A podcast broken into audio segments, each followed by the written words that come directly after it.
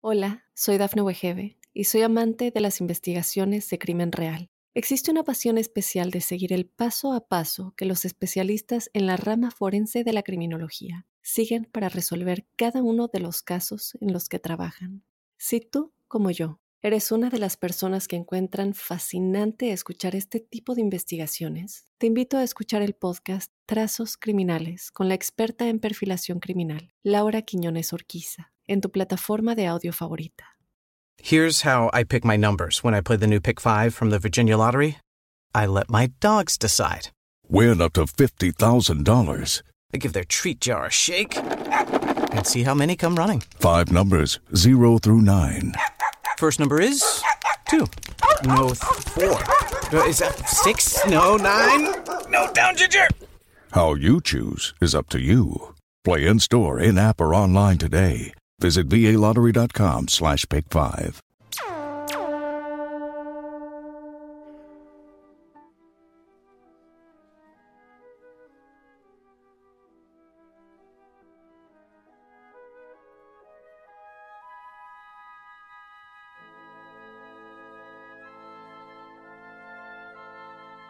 Hola, hola, bienvenidos al séptimo capítulo, al séptimo episodio de La Huella OVNI. Yo soy Jorge Luis Uxdorf, me encuentran en redes, en Instagram como arroba Jorge Luis oficial, en Twitter como arroba Jorge Luis S 77. Nos comunicamos en este programa a través del hashtag numeral La Huella OVNI. Ustedes son eh, el espíritu, ustedes son la carne, ustedes son quienes realmente hacen este programa. Así que ahí recibo preguntas, sugerencias, reflexiones. Quiero escuchar también sus, experiencias en, primera persona. Si han tenido algún tipo de experiencia que quieran contar, es un espacio también para contarlo y los podemos plasmar también aquí en el programa. Bueno, vamos adelante con el séptimo capítulo de La Huella OVNI. Además, hoy tengo una entrevista que hice hace un rato que la verdad que es súper, súper interesante. Es una de las personas que más conoce en Argentina y que más ha investigado en relación a la temática ovni. Es Andrea Pérez Simondini. Andrea Pérez Simondini nos va a estar respondiendo un montón de preguntas que a mí me han hecho y que yo realmente me pareció interesante preguntarle a ella desde el rol de la NASA, si los ovnis existen, si ella piensa que hay extraterrestres, eh, cuáles son los casos más impresionantes que ha vivido. Y le pregunté también cómo hay que ser para ser un investigador y cuáles son los lugares más importantes en Argentina para lograr serlo. Nada, vamos a ir escuchándola. La entrevista es larga, la vamos a poner en dos partes, entre medio de las preguntas que vamos a ir respondiendo como todas las noches que fueron las que mandaron por redes.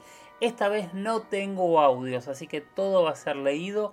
No me llegaron audios, me llegaron un montón de preguntas, así que con esto vamos arrancando con el programa. Buenas noches a todos.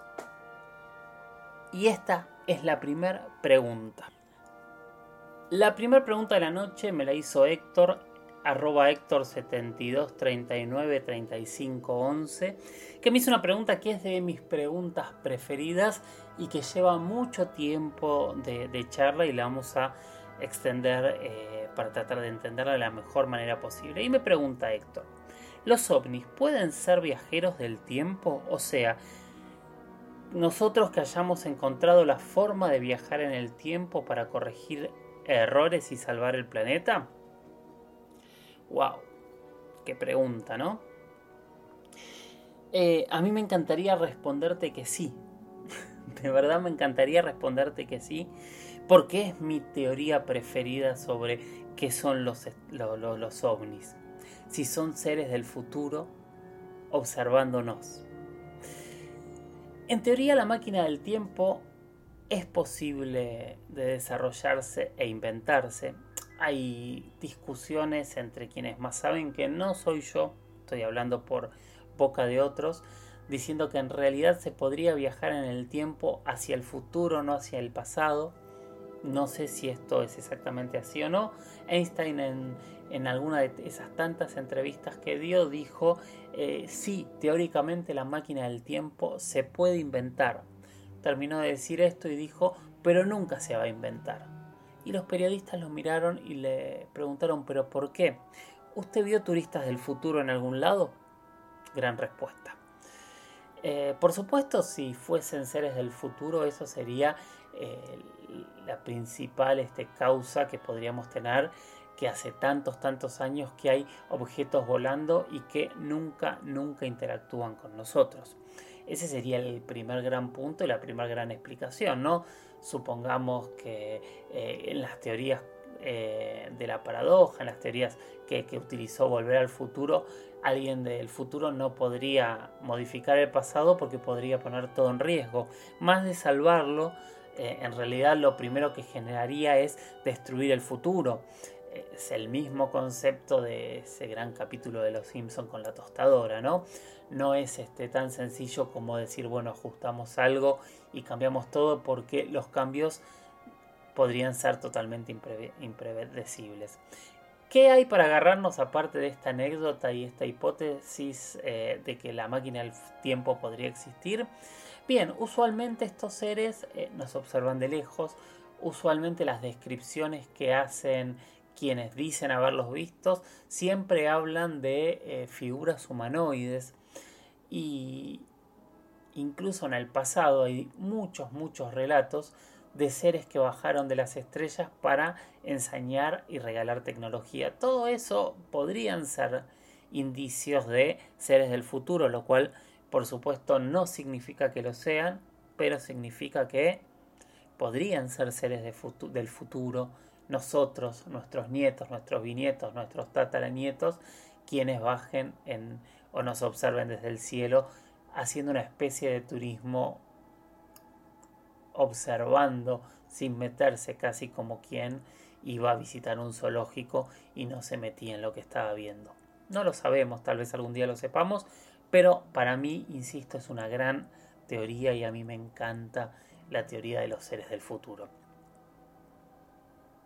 Siguiente pregunta la hace Franco Ezequiel, que dice, tengo una duda.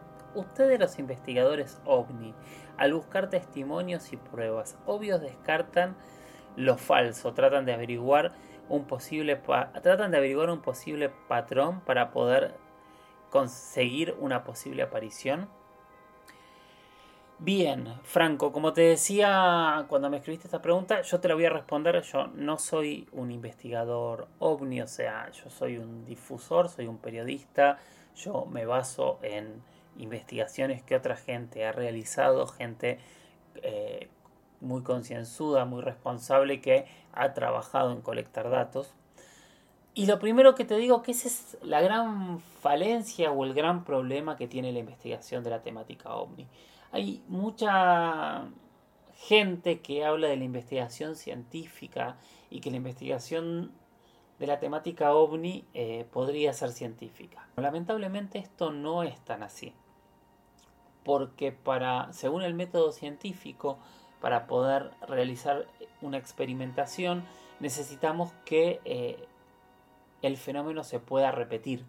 Y el problema que tenemos con eh, la aparición del fenómeno ovni es que es totalmente aleatorio, es totalmente impredecible y por ese motivo no se puede predecir cuándo ocurrirá o dónde ocurrirá. Sí es cierto, sí es cierto que hay lugares donde se denuncian mayores casos de aparición. O sea, podremos pensar en Argentina, en Córdoba, en Victoria, en Entre Ríos, en Salta, pero en realidad, en Neuquén, pero en realidad no es que en otros lugares no aparezca el fenómeno o que sepamos que si vamos al Uritorco vamos a ver este, algún tipo de fenómeno extraño sí o sí. No hay un lugar, como hablábamos hace un par de semanas, sí existen las, eh, las líneas de fuerzas ley, las líneas ortotécnicas, que son teorías que dicen que algunos objetos se moverían en ciertas líneas que se unen en el planeta como si fuesen meridianos o paralelos. En realidad tampoco está comprobado porque hay denuncias en todos lados y no hay forma de determinar dónde van a aparecer y dónde no. La única forma es eh, mover el cuello hacia arriba, observar el cielo, prestar atención, aprender a distinguir fenómenos y tratar de ver con qué nos encontramos entre las estrellas. Esa sería la única clave eh, y el único secreto para encontrar ovnis. Esta quedó colgada de la semana pasada, es de Sandra, que decía, no sé si hay tiempo para preguntar, yo ya te avisé que respondíamos hoy, pero ella pregunta si hay bases extraterrestres en la Tierra y si se sabe su ubicación.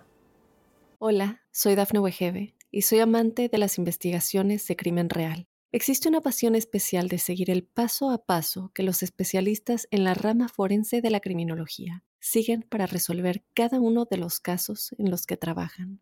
Si tú, como yo, eres una de las personas que encuentran fascinante escuchar este tipo de investigaciones, te invito a escuchar el podcast Trazos Criminales con la experta en perfilación criminal, Laura Quiñones Orquiza, en tu plataforma de audio favorita. Wow, este, ¿cómo contestamos esta pregunta? Lo primero que te tendría que decir, Sandra, es contarte mi postura, que yo la, la sostengo, y es que realmente yo no sé si hay extraterrestres en la Tierra. Porque no tengo pruebas, porque no he encontrado hasta el día de hoy, habiendo recorrido todo el continente, algunos otros países fuera del continente, habiendo hablado con miles de personas, habiendo realizado miles de entrevistas, yo no encontré la prueba definitiva de la existencia de extraterrestres en la Tierra. Sí encontré indicios extraños, sí encontré muchas cosas que no tienen explicación y sí no tengo dudas de que los ovnis existen, aunque no sepa qué son. Ergo, si yo no sé eso, no podría contestarte realmente si hay bases extraterrestres. Ahora, sí hay muchas hipótesis, muchas teorías y mucha gente que habla de bases extraterrestres hablan de dos cosas en realidad. Por un lado hablan de intraterrestres, ¿no? Hablan de ciudades que están en el centro de la Tierra. Hay una de estas hipótesis que habla que en realidad la Tierra sería hueca y en el interior hay ciudades y que allí vivirían ciertas civilizaciones. Para algunos son extraterrestres, para otros son civilizaciones que evolucionaron en el centro de la Tierra.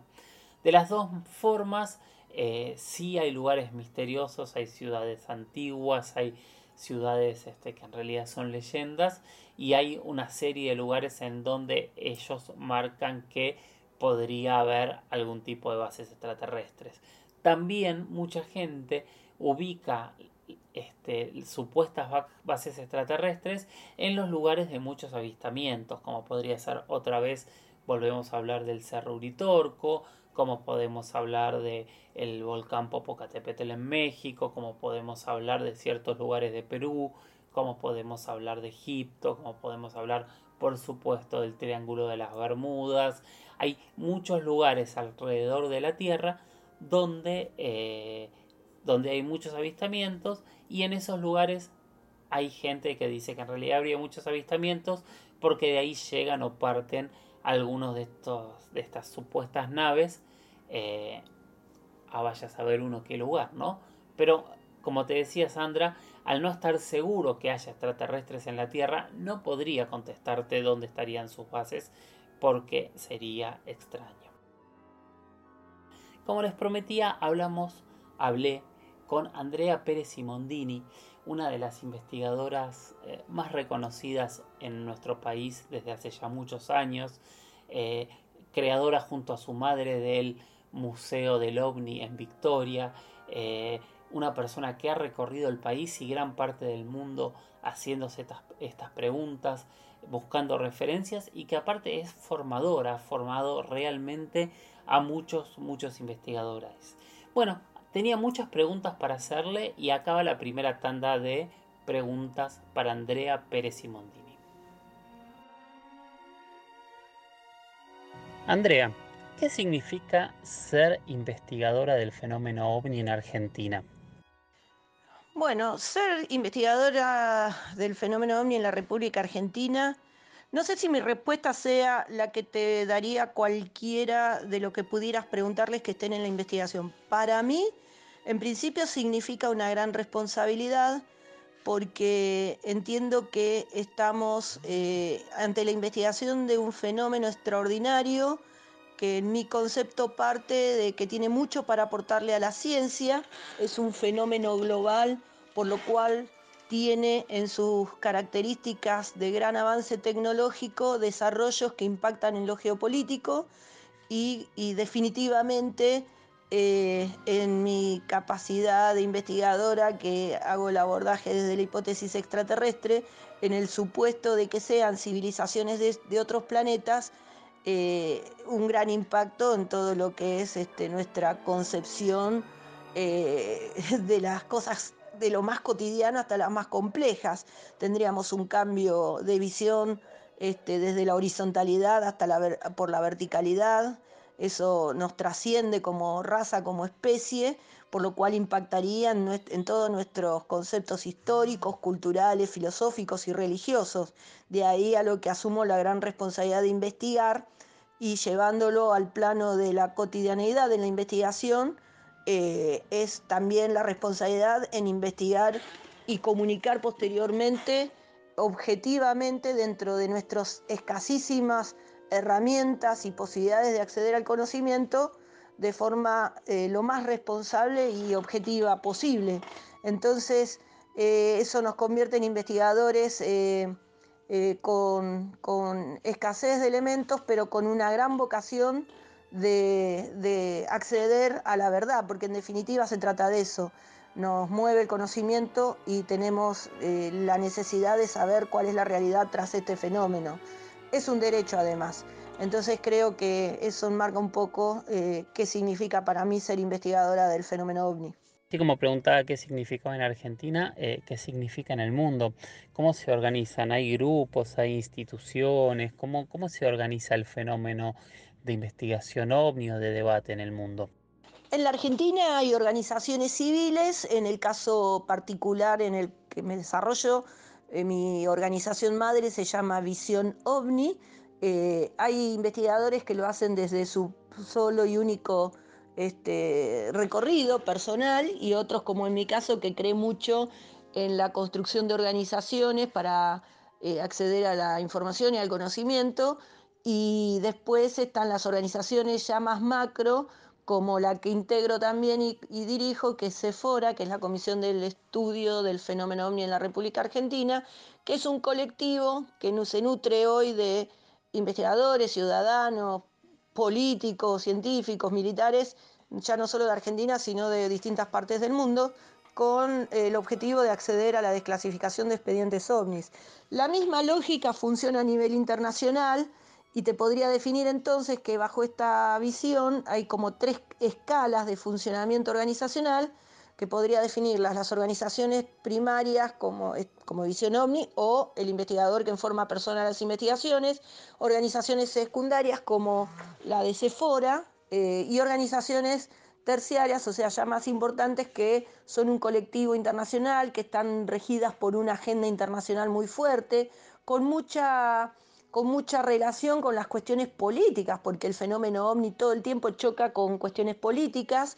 Eh, de hecho, yo integro una que es la WCS, que se fundó en el 2017 en Moscú, Rusia, y que hoy nuclea más de 70 investigadores de los más reconocidos en todo el mundo, con el objetivo de que las Naciones Unidas recupere la iniciativa de 1979 eh, para que se coloque en agenda el tratamiento y la investigación a nivel global del fenómeno ovni en su condición extraterrestre.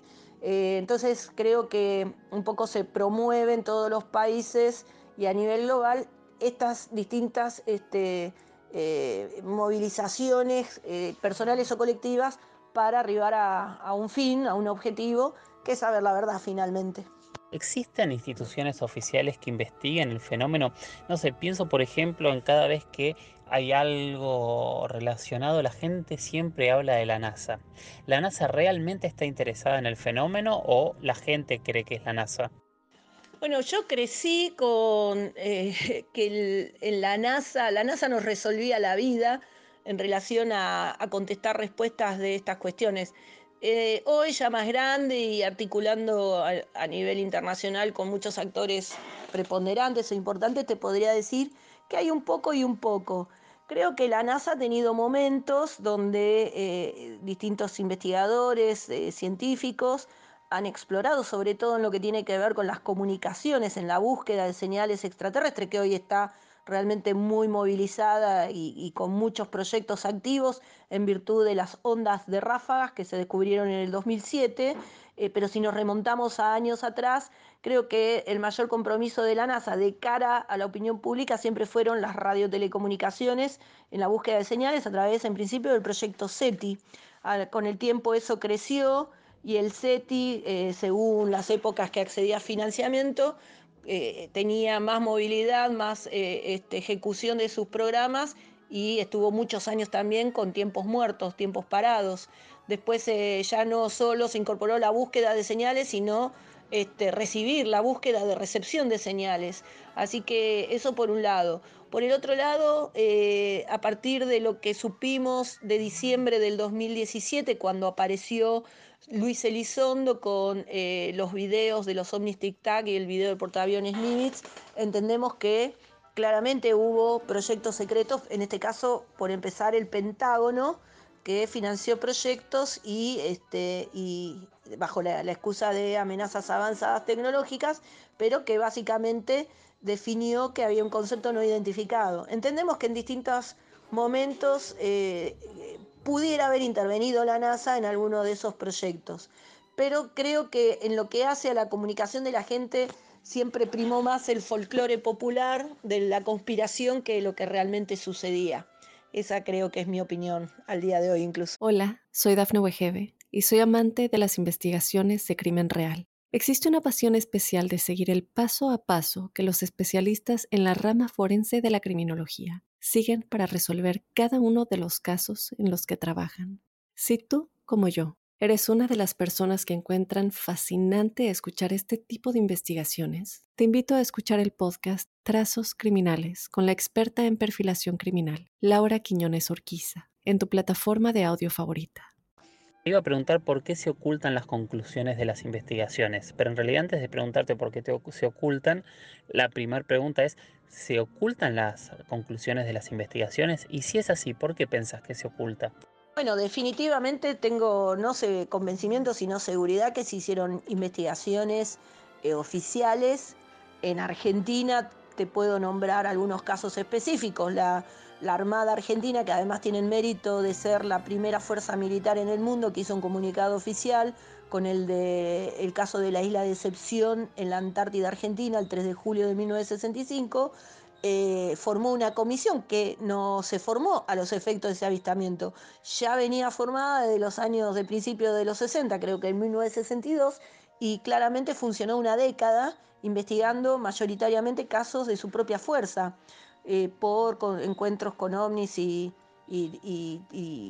aviones y pilotos, con lectura de radar en Punta Indios, en, este, Comandante Espora, en Comandante SAR, en fin, hubo una cantidad. Bueno, todo eso se elaboraban informes que muchos investigadores civiles tuvieron acceso por coincidir e interactuar con el capitán Roque Pagani y más tarde el capitán Pericet, que eran miembros de esa comisión y accedieron a algunos de los informes, pero claramente al día de hoy seguimos buscando dónde están alojados esos archivos de los cuales la Armada Argentina, por la ley de acceso a la información pública, te contesta no tener y, este, y la familia del capitán Pagani te contesta no haberse llevado el padre ninguno de esos archivos, por lo cual en algún lugar quedaron o se destruyeron. Eh, con eso lo podemos trasladar a la Fuerza Aérea Argentina, al Ejército, a la Gendarmería y a la Prefectura. En Argentina hay un condimento que quizá tenga que ver con las, épocas de la dictadura, que se destruyeron muchos archivos. Si eso lo trasladas a, nivel internacional, básicamente estaríamos bajo la misma lógica. Eh, siempre volvemos a Estados Unidos, que es donde se presupone que hay mayores investigaciones, y al día de hoy tenemos claro que de hecho cuando se formó el proyecto Blue Book, eh, Joseph Heineck, eh, al cerrarse el proyecto Blue Book, se quedó con eh, la estadística más valiosa para los investigadores, para los ufólogos, que es entre el 3 y el 5% de casos que no se podían explicar y lo llevó a crear su propia organización a sabiendas que el proyecto Blue Book, con eh, investigaciones hechas con ese porcentaje de no definición, fue cerrado y nunca se tuvo acceso a la información generada en ese sentido. Entonces, creo que eso eh, contesta de que sí hubo investigaciones oficiales y que se terminan ocultando. ¿Por qué se ocultan? Bueno, para mí no hay mucha, mucho misterio en la respuesta de esas preguntas, porque esas preguntas son las mismas que contestan cosas cotidianas que se ocultan. Se ocultan por intereses, por factores de predominio, por factores de preservar conocimiento que pudiera ser predominante sobre otros, por factores de intereses económicos, por todo lo que es comúnmente conocido a los humildes terrestres de este planeta. ¿Vos crees que hay vida extraterrestre en la Tierra? Ay, para mí es una pregunta muy difícil de contestar porque tengo ambivalencias. Hay épocas en las que tengo convencimiento que sí y hay épocas que tengo convencimiento que no. Eh, en las épocas que tengo convencimiento que sí, eh, bueno, en, las dos respuestas predomina en mí eh, la evidencia, la fundamentación empírica. Cuando sucede eso, que sí, es porque hay una abrumadora cantidad de conocimiento fundamentado que indica que pudiera ser cierto. pero el fenómeno ovni también entra en estacionalidades y en declives y te diría que estamos eh, en lo que es la, denuncia cotidiana de un individuo cotidiano en una de esas este, mesetas eh, que, estamos estacionados y, me lleva a definir que no. En esta, en esta época me agarra con la definición que no creo que estén acá, este, que, que convivan o que existan acá en la Tierra. Eh, pero bueno, es, más que nada eh, cambios de humores. Eh, no, mi respuesta real sería que no tengo capacidad de responder esa pregunta. ¿Qué experiencias has tenido vos con respecto, en, primera persona, con, el fenómeno?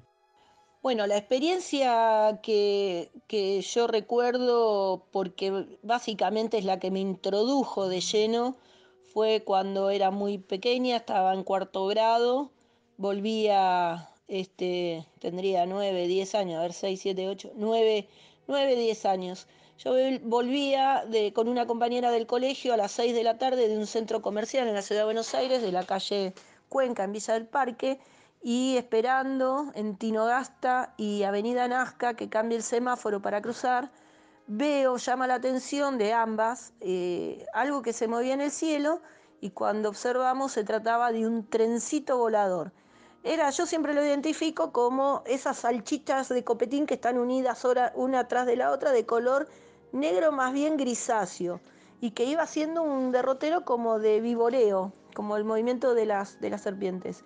Cruzamos y las empezamos a correr, bueno, se dirigieron, hoy me consta que hacia el sur, por lo cual se escondieron pasando el Club Comunicaciones y hasta que la perdimos de vista y fue ahí donde me tiré de lleno al archivo de mi mamá, que ya hacía muchos años venía interactuando con el tema, pero eso fue lo que a mí me adentró de lleno y para siempre en el fenómeno ovni.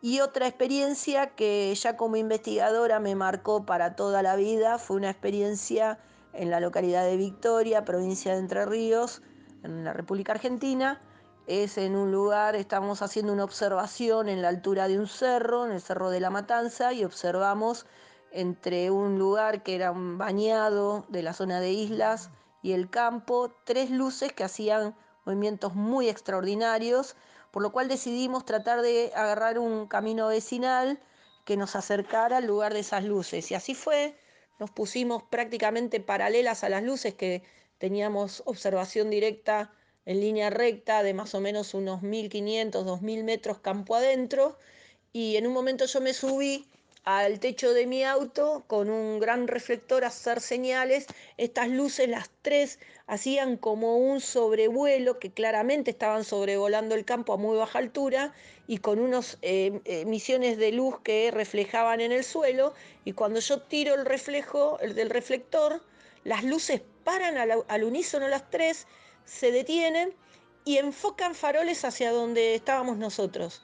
Bueno, fue tan grande el susto que nos metimos en el auto, dimos la vuelta y salimos por el camino que habíamos entrado, Cuando hicimos unos metros antes de tomar una curva, que más o menos serían unos 60, 70 metros, las luces ya estaban sobre el camino, dos de un lado y una del otro, y cuando este, veíamos que avanzaban, yo aceleraba y las luces aceleraban y, me da la sensación que siempre se mantenían a la misma distancia. En un momento yo hago una S de curvas, no las veo venir por el espejo retrovisor, paro para ver si, veía alguna situación de, de esas luces y no las veía por el camino. Y a los pocos segundos veo que vienen cortando por el campo, una atrás de la otra, como dando botes de pelota. Bueno, ahí nos subimos al auto y salimos a la ruta, que eh, lo hicimos porque había una garita policía, con un policía ahí, paramos, le mostramos lo que estaba sucediendo, le contamos, este, y bueno, nos quedamos estacionados sobre la ruta, puse las balizas y ya en ese momento no se veían las luces concretas, se veían como el, resplandor, eh, el reflejo de esas luces. Y cuando pongo las balizas, las luces empiezan a hacer como la misma secuencia de las balizas y se apagaron. Bueno, fue todo muy extraordinario, nunca me voy a olvidar de eso que vimos. Y bueno, después imagínate que estuve el otro día rastreando todo lo que pudiera buscar, encontrar que explicara eso y no encontré nada. Eso fue las dos experiencias que te podría decir muy cercanas. Realmente Andrea es una persona para quedarse conversando horas y horas. La entrevista por la cuarentena y la dificultad técnica, al igual que hice la anterior, eh, voy haciendo preguntas y espero las respuestas, por eso no hay una interacción demasiado amplia ni hay una repregunta, pero este, creo que las respuestas de Andrea hasta acá han sido maravillosas y queda todavía una segunda parte con un nivel de respuestas que va a sorprender a muchos, se los prometo, escuchen la segunda parte del reportaje con Andrea Pérez Simondini que no tiene desperdicio. Muchísimas gracias. Un programa más. Hemos terminado el episodio número 7. Yo soy Jorge Luis Zuxdorf. Esto es La Huella OVNI. Me encuentran en Instagram como arroba Jorge Luis S oficial, arroba Jorge Luis S oficial y en Twitter como arroba Jorge Luis S guion bajo 77. Con el hashtag numeral La Huella OVNI nos comunicamos ahí preguntas, dudas, consultas que quieran ir sumando a los próximos programas y entre todos hacemos cada uno de estos episodios. Gracias y hasta el próximo episodio. Chau chau.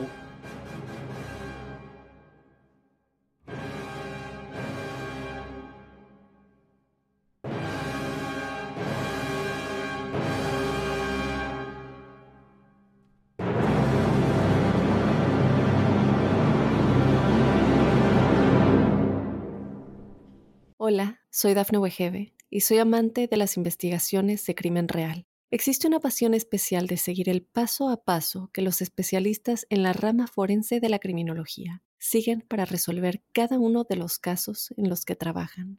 Si tú, como yo, eres una de las personas que encuentran fascinante escuchar este tipo de investigaciones, te invito a escuchar el podcast Trazos Criminales con la experta en perfilación criminal, Laura Quiñones Orquiza en tu plataforma de audio favorita.